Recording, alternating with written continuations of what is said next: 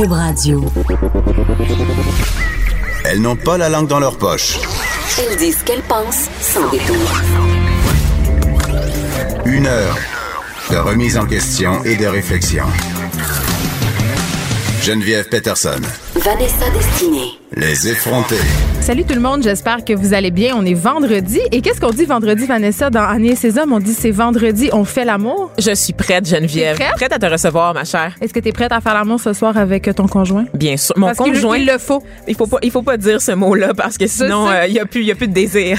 Anecdote, ça me fait penser à ça. Euh, Un, un je travaillais en agence. Dans ma vie, j'ai eu une vie où j'officiais en agence de publicité, puis je, je travaillais vraiment beaucoup. Et j'avais une gardienne à la maison qui euh, qui s'occupait de mes enfants euh, de 7h30 le matin à vraiment 6h30 le soir. J'arrivais, le souper était prêt. Là, ça me coûtait littéralement la peau des fesses. Ça avait aucun sens, cette affaire-là. Mais si je voulais travailler, je n'avais pas le choix.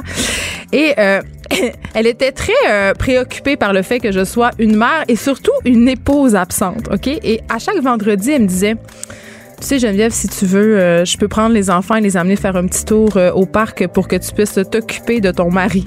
C'est, bien Et comme par, et par s'occuper de son mari, je vous laisse imaginer ce qu'elle entendait. C'est quand même mieux qu'elle te laisse ce temps-là puis qu'elle prenne tes enfants, qu'elle décide elle-même de s'occuper de ton mari. Oui, mais... Parce qu'on voit souvent ça, la nounou et le papa. Ah, mais ça, je pensais que c'était juste dans les films de, fest. Ou dans les histoires de vedettes à Hollywood. C'est vrai, mais en Mm. même temps, euh, moi je trouve ça, je trouve ça toujours un peu suspect quand je vois la jeune gardienne qui se promène avec les enfants vraiment très sexy. La nanny au père, le classique des petites nannies là, qui vont aider les familles dans le vraiment? dans le sud de la France, absolument, c'est un programme qui existe et qui, qui euh, honnêtement, ne, dont la pop- popularité ne se tarit pas, Geneviève. Ma- ma mère- des amis qui l'ont fait. Ma mère dirait que c'est laisser le démon rentrer dans sa maison. Oh mon Elle Dieu. dirait ça.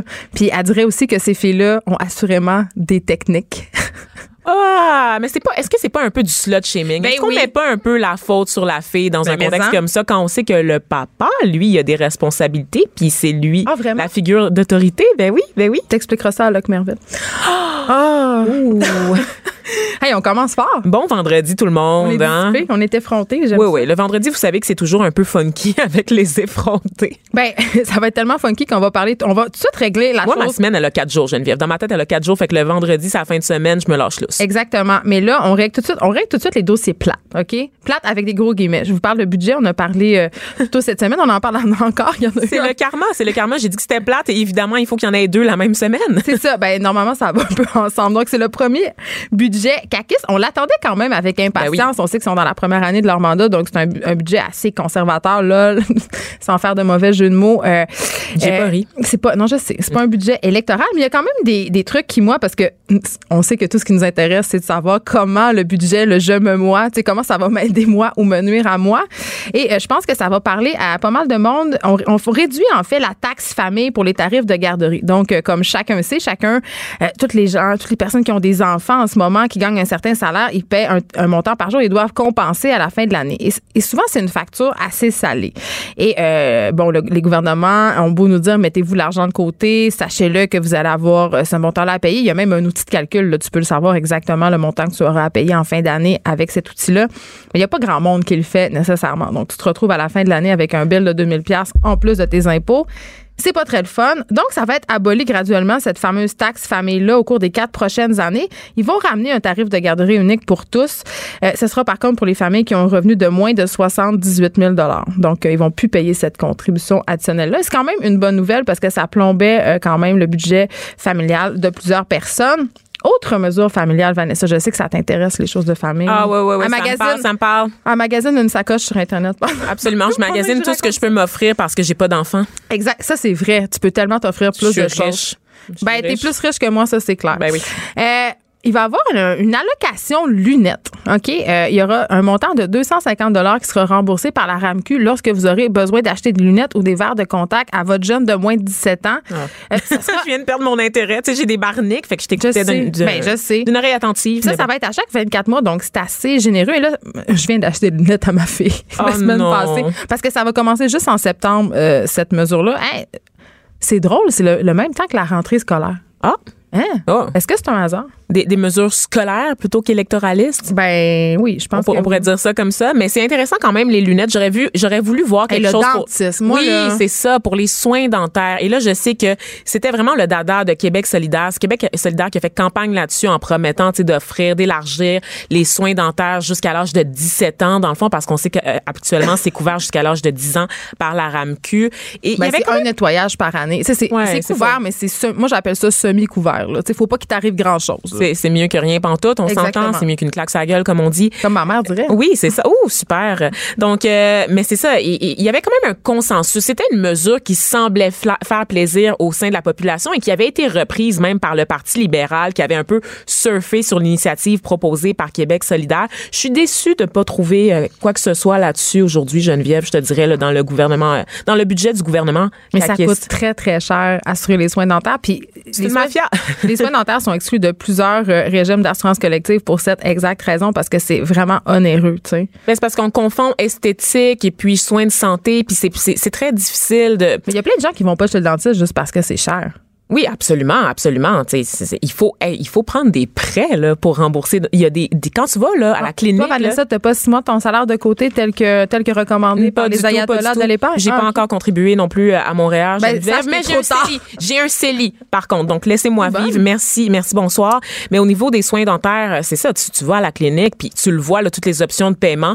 Parmi elles, des trucs comme accéder, qui, qui est un peu du financement sur le, le moyen terme, du financement sur du. Donc acheter des soins dentaires à crédit, c'est assez Ben, c'est triste. un, là. c'est un peu paradoxal. Euh, autre mesure quand même assez intéressante, on sait que euh, les gouvernements, les différents gouvernements essayent de toucher les milléniaux et ce qui intéresse les milléniaux évidemment, c'est l'écologie. Donc euh, c'est Ah le ouais? prolongement du programme Rouler vert. Il va y avoir 434 millions qui va servir à prolonger euh, ce programme-là. Puis le gouvernement estime que ça va continuer à encourager les Québécois à acheter des véhicules électriques. Aussi, ça va favoriser l'installation des bornes de recharge à domicile. Donc moi, je questionne encore le, le montant de, de ces véhicules-là. C'est vraiment très cher. Quand ça sera plus abordable, peut-être que je vais le considérer, mais pour le moment, ça reste tellement hors de ma portée que c'est incroyable. Je- ça va juste pas arriver. Donc, un budget dépensier et des engagements incomplets sera, sera mon, mon, et mon mot de la fin sur ce budget. Oh, et moi, je veux juste terminer parce que oui, tu as dit le mot dépensier. Et moi, quand je vois là, quelque chose comme 15 milliards de dollars pour les infrastructures, Geneviève, et les projets visés par cette hausse là, au niveau des Est-ce qu'ils infrastructures. vont construire des classes? Ben c'est non, c'est les maudites maternelles 4 ans. Ben oui. L'ouverture de maisons des aînés, ça on salue ça, ça on aime ça, et la construction d'un troisième lien à Québec. Donc ah, Jonathan trois- Trudeau va tout être contre. Je sais pas Ben- s'il va pouvoir encore faire son, son émission parce qu'il va y manquer beaucoup de sujets. Vous êtes amis, on le rappelle. Je l'adore. Mais sur les trois choses que je viens de nommer, Geneviève, il y, en a au moins deux qui ne font pas consensus auprès de la population, qui sont impopulaires et qui sont dénoncés par les experts du milieu. Le troisième lien, notamment, qui tout le monde dit là, que ça va pas désengorger, là, ça va créer un autre problème au niveau du trafic à Québec. Même chose pour les maternelles 4 ans, ça serait le fun qu'on se concentre d'abord sur la réparation des écoles qui existent déjà et qu'on achète, qu'on arrête d'acheter des campers pour nos étudiants et nos élèves à cette l'extérieur semaine, des écoles. c'est cette semaine qu'on parlait qu'à Laval, il allait littéralement installer des maisons Bonneville dans les cours d'école Ben pour oui. pouvoir combler les besoins. Cet argent-là, vous, ça vous tente pas un peu de le réinvestir dans le salaire des professeurs, de revoir les conditions Ah, les, salariales? les- les professeurs gagnent déjà vraiment trop cher. Ah oui, hein, c'est ça. Ben oui, ben, ben, ben, ben, ben, oui. je Oui, C'est pour ça qu'il en manque 40 dans certaines commissions scolaires. Je pense que les éducatrices en garderie devraient leur verser une partie de leur salaire parce Oui. qu'elles gagnent vraiment trop cher, ces femmes-là. Absolument. Saisissez l'ironie de ma remarque. On se parle euh, de Lise Vanet. qui est littéralement euh, Lise Vanet, c'est cette femme dont la sœur est décédée euh, en juin 2016 euh, des suites d'une attaque de pitbull. Et depuis ce temps-là, elle en fait son cheval de bataille. Elle mène une véritable croisade dans le but d'interdire les pitbulls la grandeur du Québec. Là. Tu sais, Je veux dire, c'est pas les encadrer, c'est carrément les bannir. Et là, elle sort un livre. Oui, parce que Madame Lise Vadnet était déçue du temps d'écoute qu'elle avait lorsqu'elle accordait des entrevues dans les médias. Elle trouvait qu'elle avait pas assez le temps d'exposer son point. Pourtant, j'ai l'impression qu'on a tous compris qu'est-ce qu'elle veut. Donc, c'est-à-dire Ouais. l'interdiction des pitbulls, empêcher leur reproduction sur leur le territoire. Et elle a décidé, c'est ça, d'écrire un livre pour pouvoir rassembler ses arguments Oui, et en là- faveur de l'interdiction. Et là, le livre, euh, on l'a pas lu, il faut le préciser, là, on l'a pas lu et on aimerait bien le recevoir voir. Ça s'appelle Attention, chien dangereux. Ce sera en librairie le 27 mars. Et là, Lise Vanet, euh, qui, qui milite, elle s'est même présentée euh, à l'audience qui a eu lieu cette semaine euh, concernant ce fameux chien pitbull qui a attaqué six personnes et dont Maître Anne-France Goldwater tente de faire empêcher l'euthanasie. Oui, ça, c'est une autre histoire de Oui, pitbull. c'est ça. hein, Donc, elle s'implique beaucoup. Dès qu'il y a un truc de pitbull, dès qu'il y a des.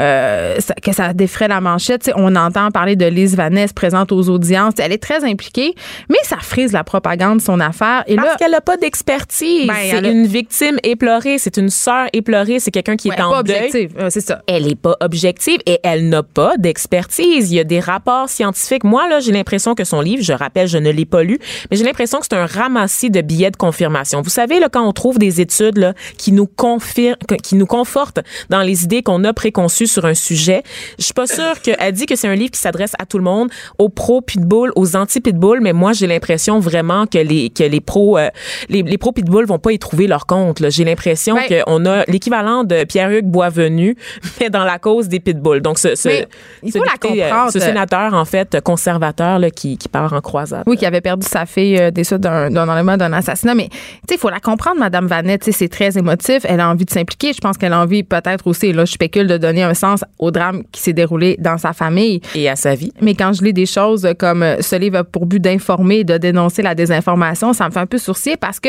on sait qu'il y a beaucoup de désinformation qui circule sur les pitbulls. Et là, attention, je ne suis pas une pro pitbull, vraiment pas là, c'est pas mes chiens favoris.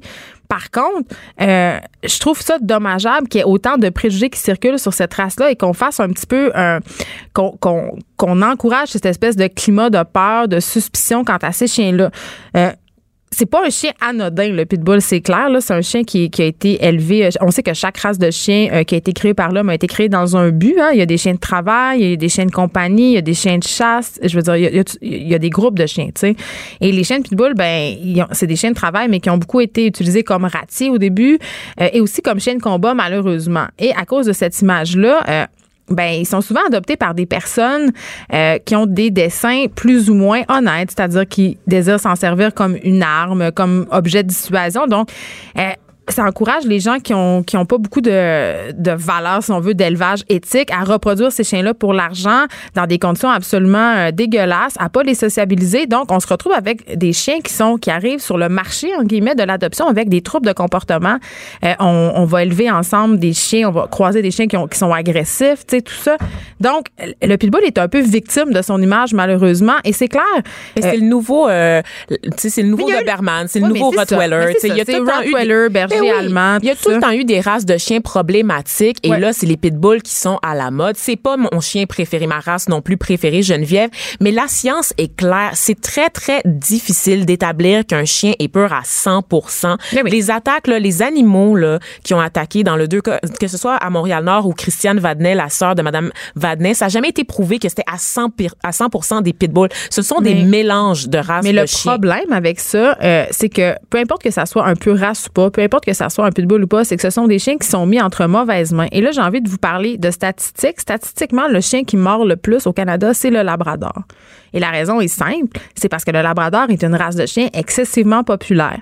Donc, elle est possédée par plusieurs familles, donc statistiquement, c'est normal que l'indice de morsure augmente.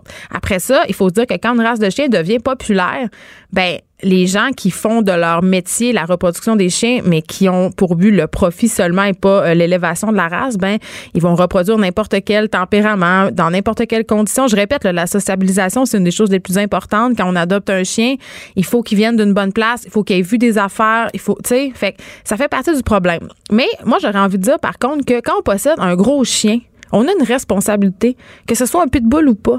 Moi, je, je- je rêverais qu'on exige un permis pour posséder un chien. C'est-à-dire que quand tu veux acheter un chien, tu dois suivre un cours, tu dois pa- passer ton certificat de bon citoyen, can- de bon citoyen canin parce que tu as une bête de 120 livres entre les mains qui vit en société. Tu on demande à des gens de passer un permis de conduire pour les mêmes raisons. Un chien, c'est dangereux. Pas c'est dangereux, mais c'est une arme. Ça peut potentiellement être dangereux. Ça peut potentiellement être une arme. Et si on exigeait des gens euh, de s'informer, de passer un cours, euh, de comprendre comment ça fonctionne, justement, le comportement, le dressage, les méthodes, ben on en aurait moins de morsures. Puis ça découragerait aussi les gens parce qu'il faudrait payer. Puis quand il faut payer, mais ça décourage les gens souvent euh, qui n'ont pas d'argent pour ça, puis qui veulent adopter un chien pour les mauvaises raisons. Puis pour vrai, ça, je pense que ça aurait vraiment un effet positif. Voilà. J'y pense, j'y pense, Geneviève. Je pense que c'est peut-être un peu excessif comme mesure. Je me, je, je sais pas si ça peut être applicable à tous les propriétaires de chiens. Ben, à- aux chiens de type dangereux, entre guillemets, tu sais, les, les, les chiens dits de combat, le Rottweiler, Oui, mais euh, à chaque Pitbull. année, on entend l'histoire d'un husky qui mange la face d'un bébé Geneviève. Est-ce Ben. que ça rentre dans une catégorie de chien dangereux ou c'est un chien? Tous les chiens ont un comportement imprévisible. C'est là- que ta méconnaissance des chiens parle, Ah, bon, bon, bon. Moi, je me fie à l'actualité. Je me fie à ces cas de husky qui mangent des faces de bébés. Ça arrive Je une fois par année. je vais pourquoi les huskies mangent la face des bébés. je vais te le dire, c'est pourquoi. Un husky, c'est un chien de travail qui a besoin de courir 50 km par jour. Un husky, dans un 3,5 à Pointe-Saint-Charles, ça ne fonctionne pas. OK?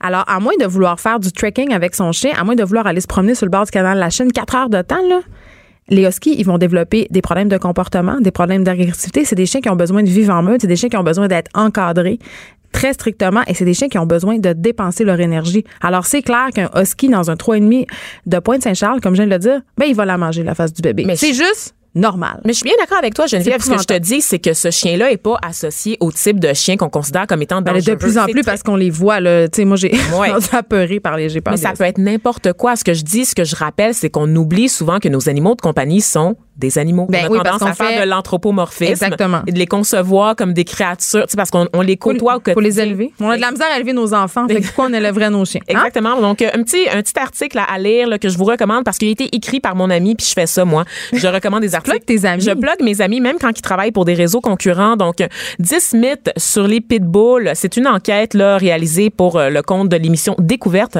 par mon ami euh, scientifique Bouchra Watik. Allez voir ça, googlez ça. 10 mythes sur les pitbulls. Vous allez tomber en bas de votre chaise. Vanessa, tu sais, on rate toujours les journées de toutes, là, parce qu'il y a une journée de toutes à chaque jour. Et là, euh, j'avais envie de te parler aujourd'hui de la journée mondiale de la poésie. Ouh. Et là, je sais que vous allez rire parce que vous allez me dire, bon, à quoi ça sert la poésie?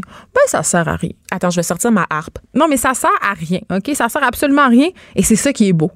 C'est ça qui est beau. Euh, la poésie. Puis là, sortez-vous la tête l'espèce justement de poésie en vers qui rime, là. euh, ma- euh, C'est pas les fables de La Fontaine, OK? Ben, les fables, les fables de La Fontaine, c'est pas vraiment de la poésie, mais c'est pas grave. Je te... Oh non, pas de l'art, Fred. Oh, Jésus. Tu peux continuer, Geneviève?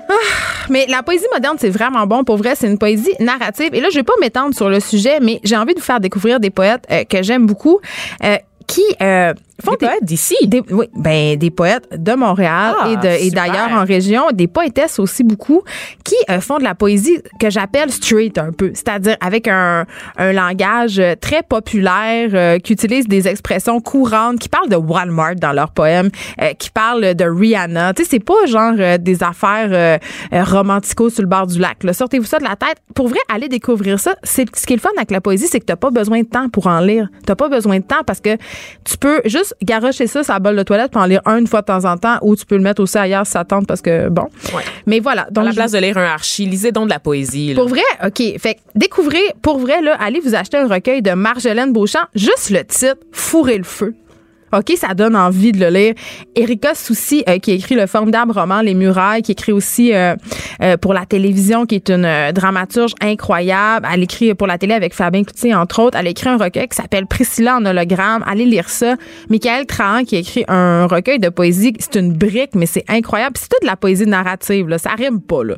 La raison des fleurs est le titre de son livre. Et Audrey Hébert, qui écrit un, un recueil qui s'appelle Hush la Girls.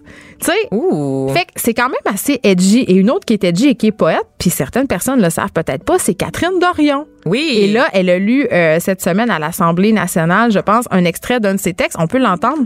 en fait, c'est On se fait une brigade Oui. de toute croche, de filles rongées d'insomnie, diagonale, pognée entre deux shots de tempra, un hot chicken, trois pots cassés, cinq appels déclinés, une visite en prison. On se fait une brigade d'Homère HLM en jogging puis en legging qui coupent sur leur loyer pour pogner une trampoline, un cerceau, un hamster, une trottinette, un fidget spinner. En fait, c'était un extrait de Marjolaine Beauchamp. Ah, Donc, oui. il n'y a pas juste toi qui es fan, Geneviève, il y a moi maintenant, et il y a aussi Catherine Dorion. Elle a récité ce, ce poème, en fait, ce texte-là, à l'Assemblée nationale il y a quelques jours pour souligner la Journée mondiale de la francophonie. Donc, vous voyez que tout est dans tout. L'amour des mots, ça passe par la francophonie, ça passe par la valorisation de nos artistes d'ici. Et c'est dommage parce que souvent, quand je pense au parcours scolaire, au parcours académique, quand on nous parle de poésie, on met beaucoup l'accent sur les grands auteurs. Je pense qu'on peut arrêter fait- la harpe, là. Je La serais harpe, faut ça qu'on l'arrête.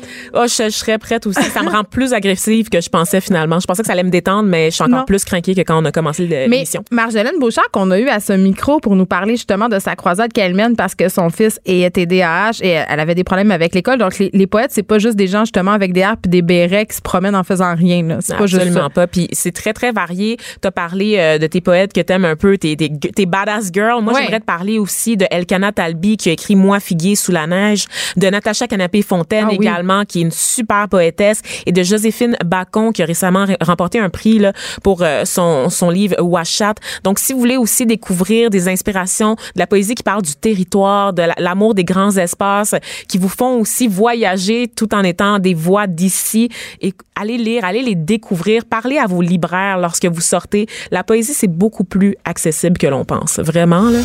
Geneviève Peterson. Vanessa Destinée. Elle manie aussi bien le stylo que le micro. De 9 à 10, les effrontés. C'est pas juste la journée mondiale euh, de la poésie, Vanessa, c'est aussi la journée mondiale de l'eau. Absolument. Et là, je trouvais qu'on allait trop bien, Geneviève, qu'on se complaisait dans notre privilège. Et j'ai décidé, par cette journée pluvieuse, de nous faire culpabiliser un peu parce que en cette journée de mondiale de l'eau, plusieurs rapports pointent du doigt les inégalités d'accès à cette ressource vitale qui nous tombe d'en face ce matin et dont on profite pas assez. On se rend, on se rend pas compte de notre chance parce qu'à l'heure actuelle, 2,1 milliards de personnes sur la planète n'ont pas accès à de l'eau potable propre et disponible en permanence. Et 4 milliards de personnes, Geneviève, près de deux tiers de la population mondiale, ont été confrontées à de graves pénuries d'eau pendant au moins un mois au cours de la dernière année. Et là, je t'arrête, Vanessa, parce qu'on a tendance à penser justement que c'est dans les pays sous-développés, même si j'aime pas cette expression, ou les pays en voie de développement où les gens manquent d'eau. C'est le cas, mais ça se passe ici aussi. On sait que dans certaines communautés euh, des Premières Nations, au Québec, au Canada, euh, il n'y a pas d'eau potable. Ils n'ont pas d'accès à l'eau. Et la plupart des, des rapports de l'ONU qui ont été faits sur la question parlent littéralement de conditions dignes du tiers-monde. Et Ben ça oui. se passe chez nous, messieurs, madame, tout le monde. Donc, euh, tu sais, euh, on parle de brancher tout le monde, d'équiper tout le monde avec le Wi-Fi, d'installer des- haute vitesse. Ben oui, d'installer des bornes électriques pour recharger des voitures électriques, mais on est dans un pays où des gens n'ont pas accès à de l'eau propre le matin pour pour se laver, pour s'occuper de leurs enfants, On pour faire toutes les activités du quotidien en fait que nous on arrive à faire sans trop se poser de questions. Et juste vous rappeler aussi que l'eau potable en fait, l'eau coûte plus cher aux pauvres qu'aux riches Hein? parce que la plupart des riches ont accès à de l'eau courante grâce à des infrastructures, grâce à des installations, alors que dans les pays en voie de développement, ben il faut acheter des bouteilles d'eau en plastique et souvent ça représente jusqu'à 30 du salaire des gens dans ces pays-là juste se se subvenir à leurs besoins en eau. Est-ce que tu serais pour ça, toi, Vanessa, qu'on paye notre eau au Québec comme c'est le cas en France? Euh, je pense qu'il faudrait y penser effectivement parce que on, on est chanceux au On est désinvolte. Ah oui, on est très désinvolte et ça nous fait oublier à quel point c'est une valeur inestimable. On parle souvent de l'or bleu, n'est-ce pas? Et c'est On pas en pour- donne à certaines entreprises au Saguenay-Lac-Saint-Jean. On, a Rio Tinto. Le pillage partout de nos sols, mais aussi de notre eau, les nappes phréatiques, c'est une vraie joke. Euh, Il y, a, il y a beaucoup de, de trucs qu'on, que le gouvernement, on parle d'incitatifs hein, pour Ben, encourager c'est ça, les j'allais compagnies. dire. Au Ouais. Saguenay, Rio Tinto, qui fait un fabricant d'aluminium connu euh, doit utiliser des quantités astronomiques d'eau et euh, ben plus en même les ressources de la région et ça tout à fait gratuitement. tu sais. Ne vous laissez pas berner par les promesses d'emploi parce que ces incita- incitatifs-là qu'on offre à des compagnies pour qu'elles s'installent, pour qu'elles donnent des emplois à des gens, ça a un coût social qui est énorme et dont on va vivre les conséquences de plein fouet, surtout avec le changement climatique. Euh, On peut s'attendre là vraiment. Une des principales conséquences du réchauffement climatique, ben, c'est la sécheresse. Et c'est la sécheresse étendue un peu partout. On va la montée- se battre pour l'eau dans quelques décennies, je Absolument. crois. L'eau c'est pas une solution. Là. Donc, euh, pensez-y. Réfléchissez un peu à votre privilège en ce beau vendredi matin. Oh, Vanessa, Ne gaspillez pas je me sens mal, mais je vais boire une petite gorgée d'eau pour faire passer mon malaise. Dans une bouteille euh, réutilisable quand même. Oui, j'ai- pas en plastique. Donc, euh, tranquillement. Baby steps, hein, comme on dit. Euh, on a parlé souvent de Victoria's Secret ici, hein? On aime ça. On adore ça pour les mépriser, surtout. en. Exactement. Ça. On n'aime pas vraiment la guenille qu'ils font, mais on aime ça les mépriser. Et là, la marque est à nouveau euh, sur la sellette parce qu'ils ont présenté leur mannequin euh, taille plus. Oui! Ça, c'est une bonne nouvelle que Victoria's Secret ait un mannequin taille plus quand même. Oui, mais quand, quand tu t'arrêtes au titre, c'est une très bonne nouvelle, mais, Mais quand attends. on lit l'article, Oh oui. oh, là là. Parce que là c'est, euh, on, on y remet sa photo sur la page Facebook des effrontés. Euh, son nom, c'est Barbara Paulvin. Euh, C'est une très belle jeune femme de 25 ans.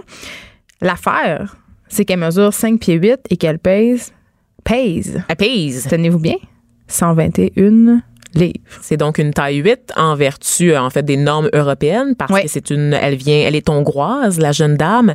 C'est, elle a déjà fréquenté Justin Bieber pour la petite info. Mais tout le monde a déjà fréquenté Oui, Justin même Bieber. moi. Même Laurie dans l'occupation double l'a fréquenté. C'est pas moi. vraiment un exploit. là, tu sais. en tout cas. Mais voilà. Donc, euh, dans la tête euh, de ces messieurs qui sont à la tête, Oui, parce de qu'on le rappelle, hein, bien sûr, voilà. euh, une fille qui fait un 8 est une taille plus. Donc, euh, on se rappelle quand même que la grandeur euh, portée par la majorité des femmes nord-américaines est une taille 12.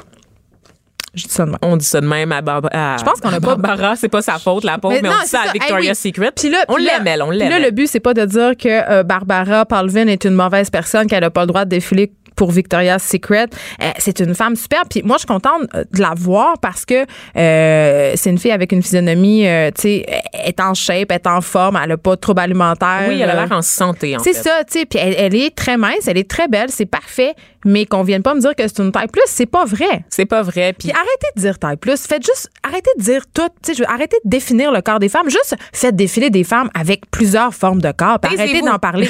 C'est tout. Juste mettez des belles filles, euh, des mecs, des minces, des grandes, des petites, des rondes, it, de toutes les couleurs. C'est ça qu'on veut. C'est facile. Exactement. Puis on veut des hommes, on veut des hommes chubby aussi, je tiens à dire, parce que souvent, Non, quand on moi, parle- je veux pas des hommes Oui, oui, oui, oui. On veut des, des hommes de taille régulière aussi. T'as-tu remarqué? Et ça, on en avec parle. des totons de sucre? Non, pas des totons de sucre quand même. Ça, c'est, c'est dans le l'embonpoint et on aura d'autres Ah. discussions à ce Mais sujet. donc, c'est pas chubby. c'est pas chubby, mais des hommes de taille normale. Oui, pas un gars, pas le mannequin de Bobette Calvin Klein Ben, avec 12, exactement. 12 abdos que tu sais pas d'où ça vient. là. Exactement, Qui ont pas bu d'eau pendant, ils ont pas bu d'eau pendant trois mois. Exactement. Puis ils ont du spray, du spray tan là, pour se créer des Ah, faux attends. abdos. Ah oui, parce que là, hey, Ça, c'est- ça sur- souvent. hein. Je on, on juste vous le dire. là. tellement. Oui. Sur YouTube, il y a des tutoriels pour les gars pour qu'ils puissent, avec du bronzer pour les filles, de la poudre bronzante, aller se dessiner un six-pack. Tu sais que Britney C'est comme Spears du contouring de Oui. ventre. Oui, j'ai déjà vu ça. Britney Spears dans un concert à Las Vegas, ok, elle avait un faux six-pack peinturé et c'est Ça avait coulé? C'est tellement, mal, c'est tellement mal fait. Puis on le sait, le Britney, c'est pas toujours fort au niveau du look. Là. Déjà, là, des vieilles rallonges dégueulasses.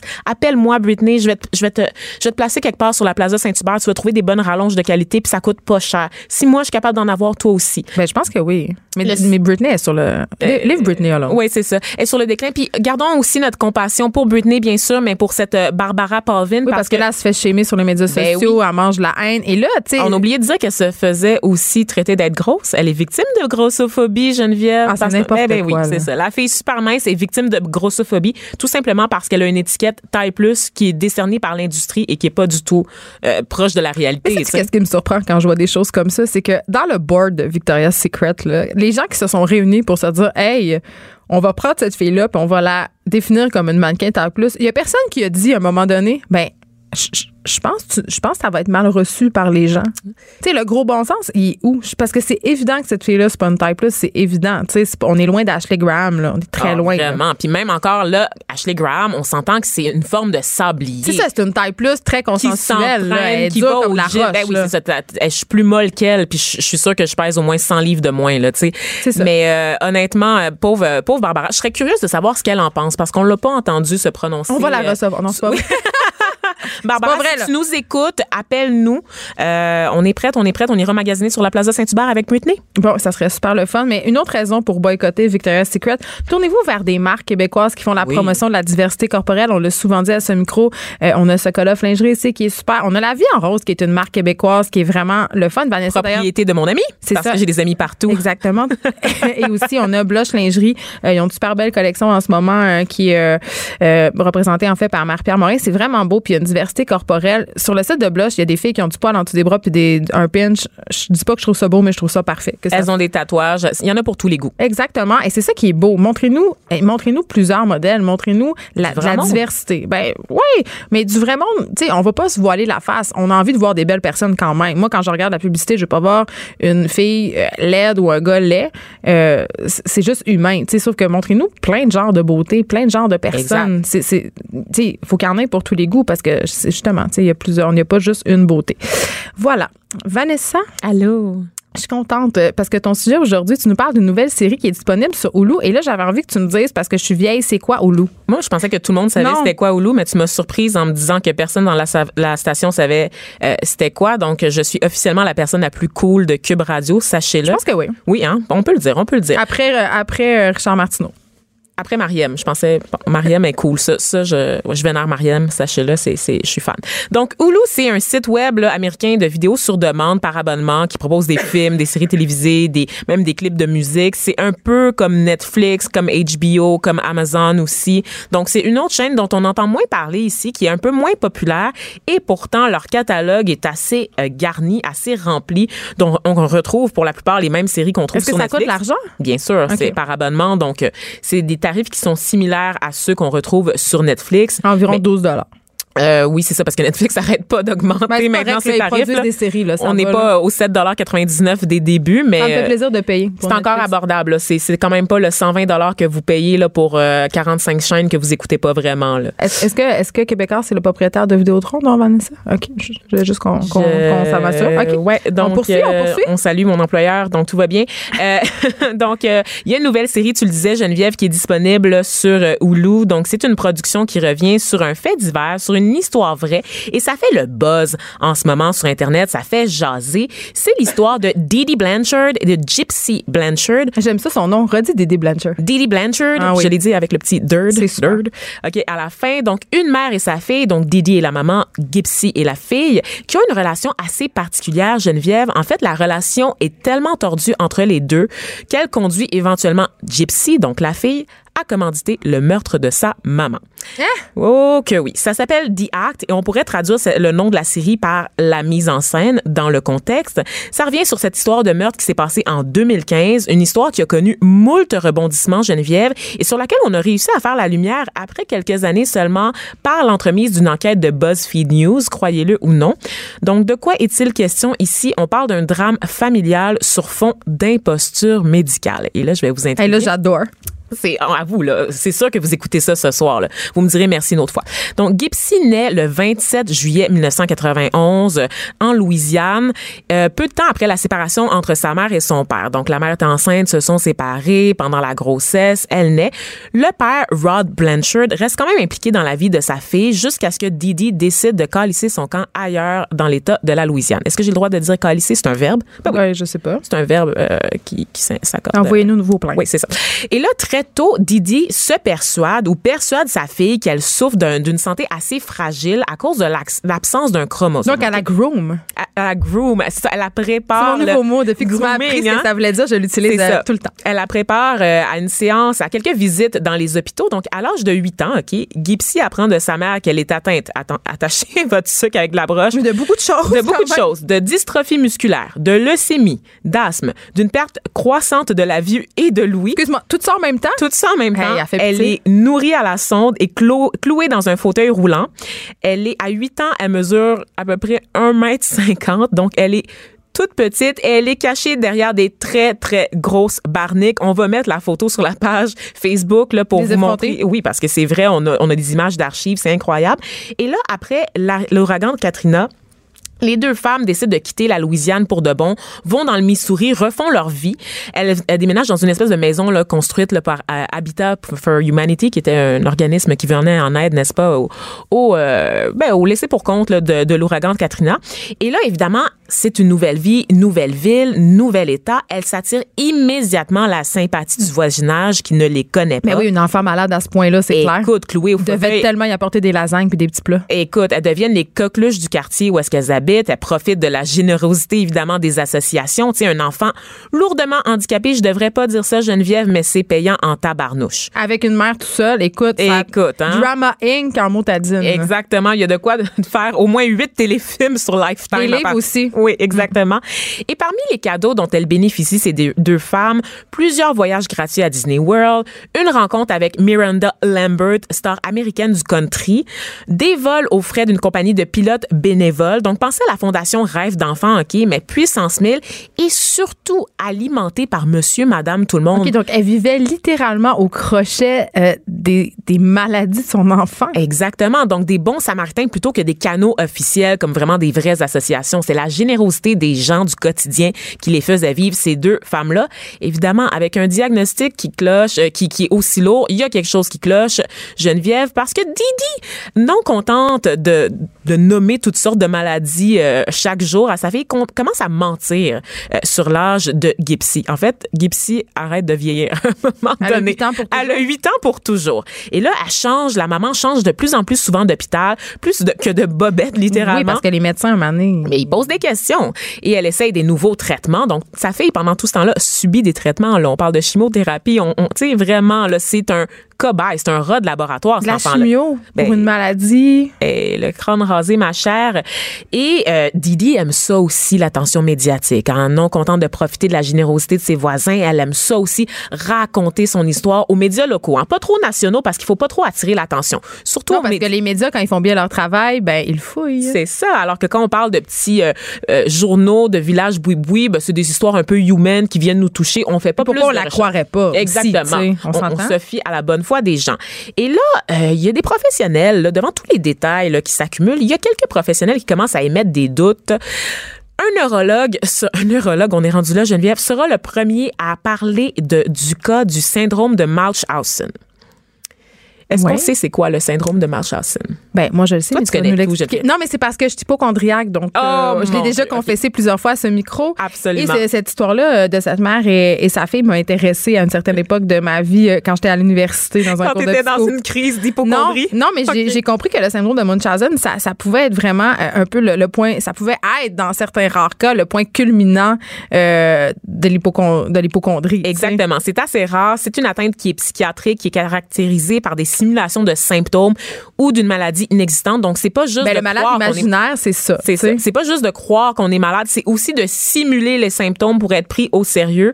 Donc, la personne qui souffre du syndrome de Munchausen a les symptômes, elle prétend les avoir, il y a aucun diagnostic clinique, il y a pas de pathologie, il y a rien. Hmm. Mais Ils peuvent dans avoir des certains visions, cas- entendre des voix, douleur à la poitrine, à l'estomac. Mais c'est ça, c'est ça, tu le dis. Dans certains cas, ça va tellement loin que tu somatises des symptômes. C'est-à-dire que tu es pour de vrai. sais. Et c'est le cas de cette pauvre Gipsy qui est clouée dans un fauteuil roulant, Là, convaincue d'avoir des symptômes de chimiothérapie quand même. Ben, c'est ça, tu sais. convaincu qu'elle ne s'est pas marché. Oui, parce que tous ces traitements-là qu'elle reçoit sont pas sans conséquences.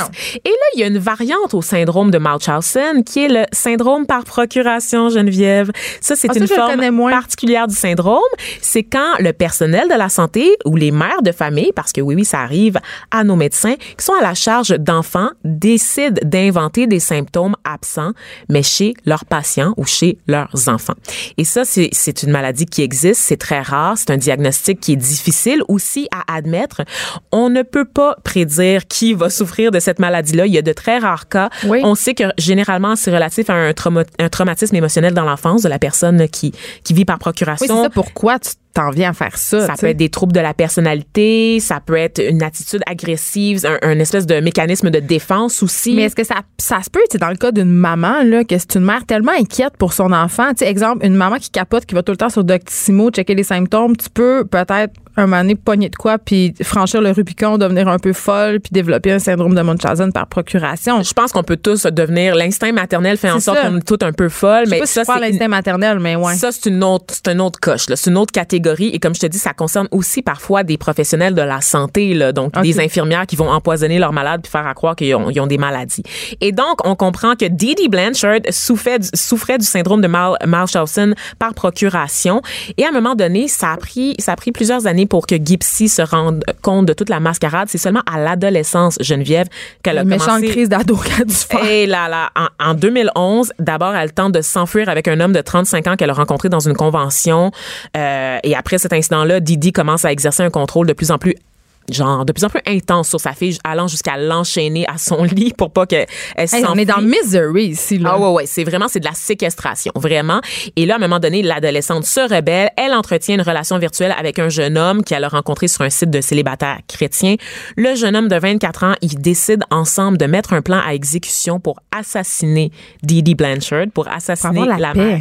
Et donc le 14 juin 2015, le jeune homme se rend à la résidence des Blanchard récupère des gants, un couteau de cuisine et assène 17 coups de couteau à Didi Blanchard. Donc la mère a reconnu une fin horrible, Geneviève, et euh, ben, c'est un cas qui, qui a fait beaucoup jaser dans la justice. Euh, en, en février 2019, donc c'est tout récent, le jeune homme a été condamné à la prison à vie, alors que Gipsy, elle, avait été écopée en 2016 d'une peine de 10 ans de prison pour meurtre au second degré. On rappelle le titre de la série, ça s'appelle The Act et c'est disponible sur Hulu. S'arrête un petit peu et c'est Élise Jeté après la pause avec ses suggestions culturelles du vendredi. Pour nous rejoindre en studio. Studio à commercial cube.radio. Appelez ou textez 187 Cube Radio. 1877 827 2346. Les effrontés. Élise Jeté, rédactrice en chef euh, de Feu à volonté, et ma collègue ici même qui vient nous présenter à chaque vendredi ses suggestions culturelles et qui me fait toujours découvrir de nouvelles choses. Donc, j'ai toujours très hâte de te recevoir, Élise. Et là, qu'est-ce que tu nous amènes aujourd'hui? Je t'amène plein de choses et la première euh, chose que je t'amène, c'est quelque chose que tout le monde peut faire sur Netflix, regarder un nouveau spectacle d'humour d'Amy Schumer, qui est une grande féministe. On l'aime. Euh, elle est drôle. Mais elle est enceinte, là, non? elle est son enceinte bébé. et ce spectacle-là, elle est toujours enceinte. Elle est enceinte depuis toujours, on Oui, dirait. oui. Comme la grossesse d'Anne-Marie Boutencha, ça dure depuis deux ans. Mais ce qui est super drôle, c'est que le spectacle qui s'appelle Growing, qui est, euh, qui est en, disponible sur Netflix, ça parle notamment de la grossesse parce qu'elle donne ce spectacle-là spécial pour Netflix enceinte. Donc, elle est enceinte jusqu'au euh, Jusqu'aux ouïes. jusqu'aux oreilles et elle nous parle notamment de sa grossesse difficile parce que c'est pas ça a pas été une grossesse facile. Elle a eu un- une maladie qui s'appelle euh, l'hyperémèse, puis ça, ça fait en sorte que tu as l'impression d'avoir une intoxication alimentaire pendant cinq mois à chaque C'est jour. super le fun. Ça, C'est ça s'appelle aussi l'hypergravidie, je crois. Ça se peut, mais Oui. euh, elle vomissait tout le temps. C'est ça. Donc, c'est ça. C'est l'hypergravidie. Et moi, je l'ai eu à ma troisième grossesse. C'est un enfer. Et ce que j'aime d'Amy Schumer, c'est qu'on parle beaucoup euh, des filles qui surfent sur la vague de la mère indigne, de la mère ordinaire. Puis on est un peu tanné de ça. Ouais. Mais Amy, c'est qu'elle parle de grossesse avec. Elle a pas vraiment de tabou. On, on l'a vu. Si on vous la suivez pas sur Instagram, allez-y là Ça sur son compte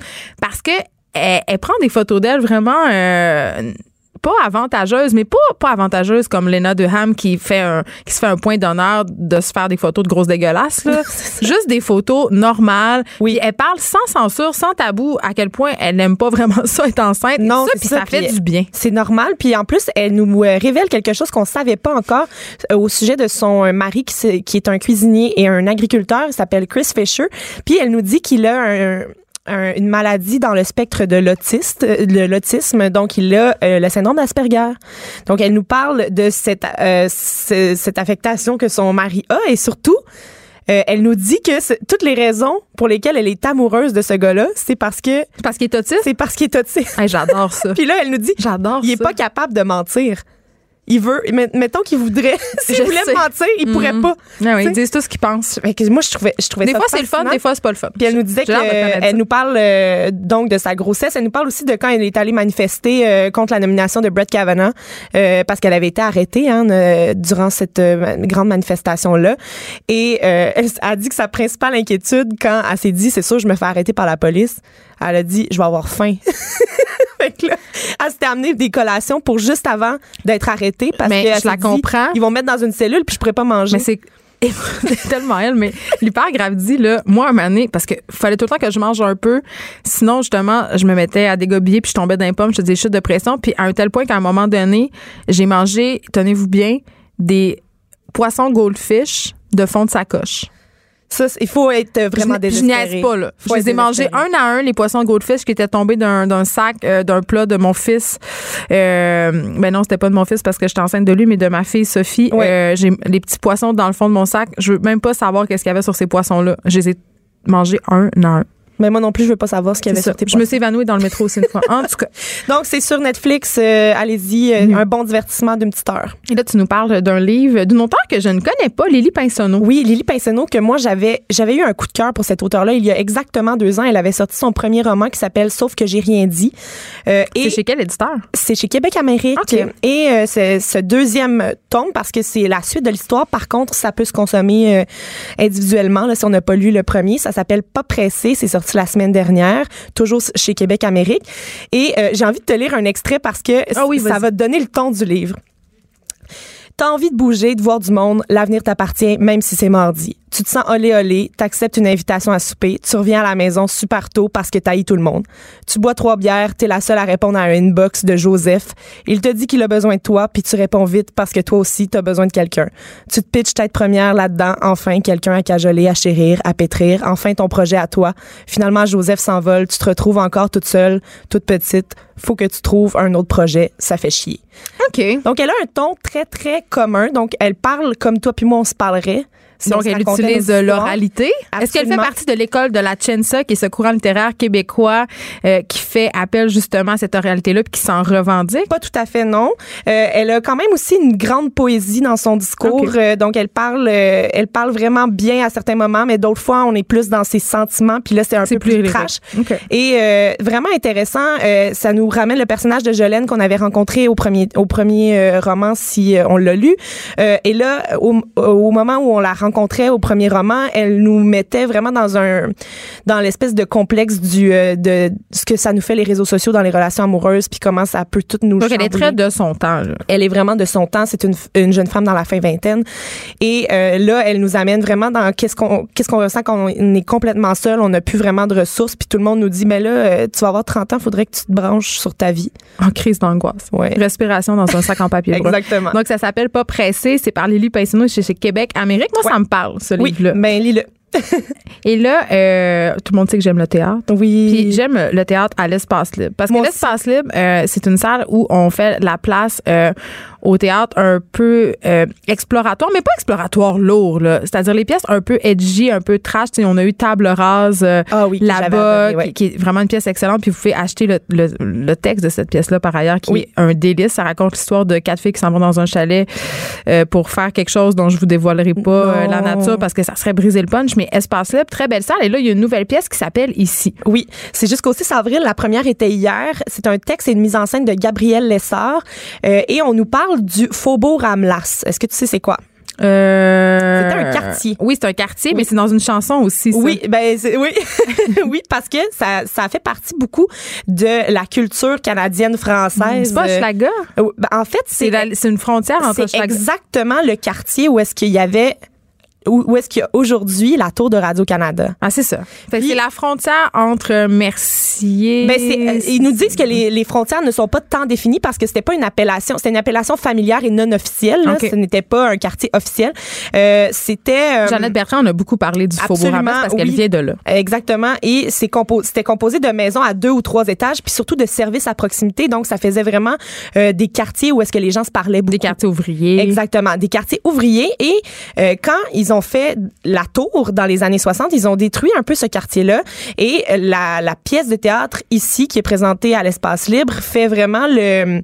On décortique un peu ce que le... Montréal, le Québec et le Canada sont devenus depuis qu'on a décidé d'ériger cette tour-là. Est-ce que c'est du théâtre documentaire? C'est pas un théâtre documentaire. Par contre, c'est un théâtre qui observe vraiment euh, les impacts. Donc, euh, oui, on sent. On Donc, c'est un peu engagé quand c'est même. un peu engagé, un peu beaucoup engagé, OK, je dirais mais même. engagé lourd? J'ai peur Pas- théâtre engagé. Pas engagé lourd, mais tu sais, c'est euh, euh, engagé de la bonne façon. Qui a fait ça? C'est Gabrielle Lessard et euh, c'est elle qui a fait le texte et la mise en scène, donc euh, une, une girl à aller toi, tu l'as vu, là? Je l'ai vu hier, Puis là? pas plus tard qu'hier. J'ai adoré ça. Fait que, gars, allez le voir. Ah, mais. euh, Jusqu'au 6 avril. Toutes les raisons sont bonnes pour aller à l'espace là. Puis Oui. je sais pas comment ils ont configuré leur salle parce que habituellement euh, c'est une salle, euh, c'est un open space, c'est-à-dire qu'il n'y a pas de scène. C'est ça. Donc ce c'est qui ça est qui est, on intéressant a l'impression de que- participer. Oui, et aujourd'hui à 20h, il y a une représentation qui est une performance décontractée. Ils font souvent ça à l'espace libre. À l'espace C'est libre, c'est que les gens qui ont des problèmes d'apprentissage, des, des handicaps sensoriels ou qui veulent venir avec un bébé, ou tu sais, c'est une OK, fait qu'ils démocratisent un petit peu la, exactement, c'est une représentation où est-ce que on peut parler, tu sais, c'est- moins euh, moins Je veux pas y sketch aller. que quand on va au, thé- théâtre puis que euh, il, il faut pas échapper un crayon. Non, moi, je veux pas y aller parce qu'il y a des gens qui amènent leur manteau au théâtre puis qui toussent, fait que ça me gosse déjà assez, fait qu'on va laisser faire euh, ce moment-là. Euh, nouvelle chanson de Fouki. Et là, Élise, je ne le connais pas ou je ne la connais pas. Qui est Fouki? C'est un garçon, c'est Bon. un garçon, donc on peut y aller au masculin. Il y a un engouement récent pour le rap gentil, Geneviève. C'est Ah. un, un, un hip-hop qui Pas abonde pas nécessairement dans le sens des codes du gangster rap puis des gros mots. Euh, Fouki fait partie de cette gang-là. La preuve, sa nouvelle chanson s'appelle Positif. Donc, il parle des petits problèmes quotidiens, mais il dit qu'il qu'il reste positif. On va aller en entendre un extrait et on s'en parle après. Plus une dans le cabanon, hey, first place au marathon. Pendant que tu faisais des bails wrong, moi j'ai work hard, je suis strong. Yeah, on se rafraîchit le brain, c'est du bon pied en matin. Rien à foutre des chiales, j'ai le talent puis j'ai chance. Yeah, je suis positif. Yeah, je positif. Ma maman m'a dit dans la vie, sois pas négatif. So, je positif. Yeah, je suis positif. Mon papa m'a dit dans la vie, sois pas trop difficile. Euh, c'est bon, mais ça me tombe sénère les paroles. Bon, OK. Ça m'énerve les gens qui sont Mais toujours peut-être positifs. que peut-être que le vidéoclip euh, va te rendre heureuse par contre parce que euh, il démontre euh, des petits des petits problèmes euh, du quotidien donc échapper une toast du mauvais côté, échapper son sel dans l'eau. Mais j'aime la langue. Oui, c'est ça et euh, il nous dit ben moi je reste positif même quand euh, j'échappe euh, ma toast, quand j'ai un trou dans mes bas, quand mon coke déborde, ce genre de, de Ben, trucs-là. c'est facile de rester positif quand ce sont pas de vrais problèmes. de vrais problèmes. Mettons. Et son album, son nouvel album, son deuxième qui s'appelle Zézé, sort le 3 mai 2019 sur toutes les plateformes. Et il y aura un spectacle euh, au Club Soda le 11 mai et à l'Impérial de Québec le 17. Mais le beat est bon. Je suis d'accord avec toi. Très bon beat. C'est ça. Mais c'est juste. Mais puis j'ai envie qu'on se dise que c'est écrit en franglais puis que c'est pas grave puis que c'est très bon parce que c'est une, une langue qui est véritablement tellement poétique. J'adore ça. Oui, mon Vraiment très bon. Euh, nouvel album de Vendredi sur mer. Oui, Vendredi sur mer, qui est euh, une Suisse, euh, une Suissesse, Suisse, Suisse, oui. Euh, donc, elle s'appelle Charline Mignot de son vrai nom. Elle a tout juste 23 ans. C'est vraiment la figure montante de la pop franco en Europe en ce moment. Elle avait un premier EP sorti en 2017, Marée basse, qui s'appelait, qui s'appelait. Maintenant, Premiers et moi, c'est son premier album. On va aller entendre un extrait de Chewing Gum. J'avais gravé ton nom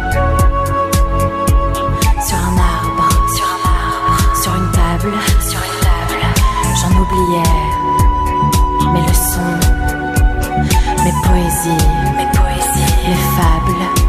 J'ai envie de te dire que ça finit bien la semaine, Élise. Oui. Je suis contente qu'on se laisse là-dessus. Euh, Vendredi sur mer, j'aime beaucoup ça. C'est un excellent nom. Elle est inspirée par Renaud, Charlotte Gainsbourg. Euh, puis il commence vraiment à avoir un hype autour d'elle au Ben, Québec aussi. Euh, donc ça m'étonnerait pas qu'on puisse la voir aux Francopholies, notamment cet été. Ah, Peut-être que je me déplacerai pour la voir à ce moment-là. Très bon, on va se laisser là-dessus. On continue à l'écouter. Merci d'avoir été là. Je vous souhaite à tous et à toutes un excellent week-end. On se retrouve lundi et dans quelques instants, vous, allez retrouver mon collègue Richard Martineau. Merci d'avoir été là. Je crois que mais ne. Je crois que mais ne suffit pas. Dans ces moments-là, je. Dans ces moments-là, je ne sais pas. Je crois que mais ne. Je crois que mais ne suffit pas. Dans ces moments-là, je. Dans ces moments-là, je ne sais pas. Je crois que mais ne. Je crois que mais ne suffit pas.